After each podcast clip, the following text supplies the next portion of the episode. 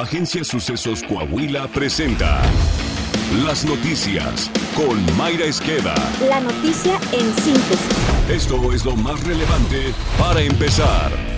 Saltillo. Este lunes a las 11 de la mañana, el alcalde José María Frostosiller presentará su primer informe de gobierno desde el Teatro de la Ciudad Fernando Soler, con la presencia del gobernador Miguel Ángel Riquelme Solís como invitado especial. El alcalde de Saltillo informará, entre otras cosas, del trabajo realizado para hacer la capital más segura del país, la generación de empleos, las acciones en materia de obra pública y de desarrollo social. Usted podrá seguir en vivo la transmisión del primer informe de Chema Fraustro a través de las redes sociales del municipio, así como de los medios de comunicación locales.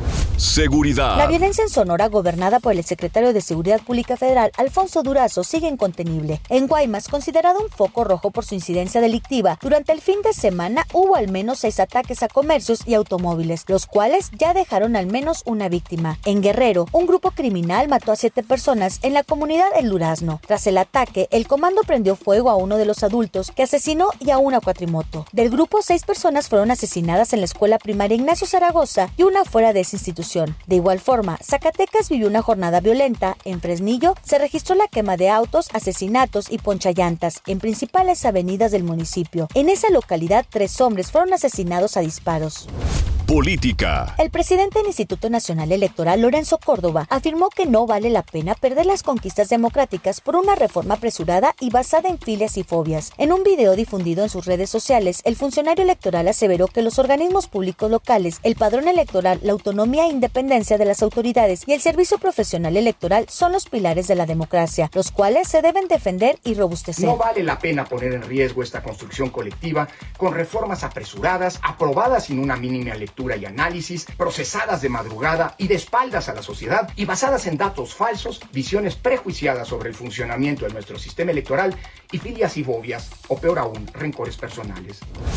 Tras críticas del presidente López Obrador a la jerarquía católica por sus posturas ante la inseguridad, la Conferencia del Episcopado Mexicano reconoció para Grupo Reforma que la relación que tienen con el gobierno de la 4T no es la mejor. Ramón Castro, secretario general del Episcopado, lamentó los señalamientos vertidos desde Palacio Nacional en contra de los representantes católicos que aseguró en varios sexenios han alzado la voz ante problemas sociales e injusticias. La iglesia actual, aseveró, está preocupada por la situación que se vive en México, por lo que exponen sus puntos de vista, lamentó que esto no haya sido tomado de la mejor manera en presidencia, pero aseveró que su postura ha sido firme. Nacional. Un accidente más se registró en los ductos de Pemex. En Matías Romero, Oaxaca, la fuga de amoníaco en uno de los ductos provocó que el 80% de la población fuera evacuada. La Unión de Comunidades Indígenas de la zona norte del Istmo hizo un llamado a autoridades federales para atender la situación, ya que consideran que la falta de mantenimiento en infraestructura de Pemex ha provocado 11 fugas de hidrocarburos que afectan al ambiente y a las personas en las comunidades donde ocurrieron los siniestros. El abandono de adultos mayores debería ser clasificado como delito y sancionado conforme al Código Penal Federal, tal como se penaliza el abandono de menores de edad y cónyuges, pidió la bancada del Partido Revolucionario Institucional en la Cámara de Diputados. La propuesta establece que en caso de que un adulto mayor sea abandonado sin motivo justificado, sin recursos para subsistir, el responsable de ello será penalizado con un mes y hasta cinco años de cárcel y con 180 y hasta 360 días de multa, privación de los derechos de familia y pago de las cantidades no suministradas para reparar el daño. Según la iniciativa, el 16% de las personas mayores a 60 años en el país sufre rasgos de abandono, maltrato y aislamiento. Indicó que la situación se agudiza tomando en cuenta que la esperanza de vida de las personas en México subirá de 75 a 79 años y la población de más de 60 años se duplicará al pasar de 15 a 33 millones en el año 2050. Este lunes todas las cervezas elaboradas por Grupo Modelo aumentarán su precio al público, anunció Cuauhtémoc Rivera, presidente de la Alianza Nacional de Pequeños Comerciantes, quien advirtió que la inflación no se detendrá durante 2023 y seguirá impactando en los bolsillos de los consumidores mexicanos. La AMPEC adelantó que todas las presentaciones subirán de costo, aunque no ofreció detalles sobre cómo quedarán los precios. Grupo Modelo elabora productos como Victoria, Corona, León, Pacífico y por supuesto Modelo. La cerveza es uno de los productos más golpeados por la inflación durante los últimos 12 meses, ya que su precio promedio subió de 11.73% de acuerdo con las cifras del INEGI.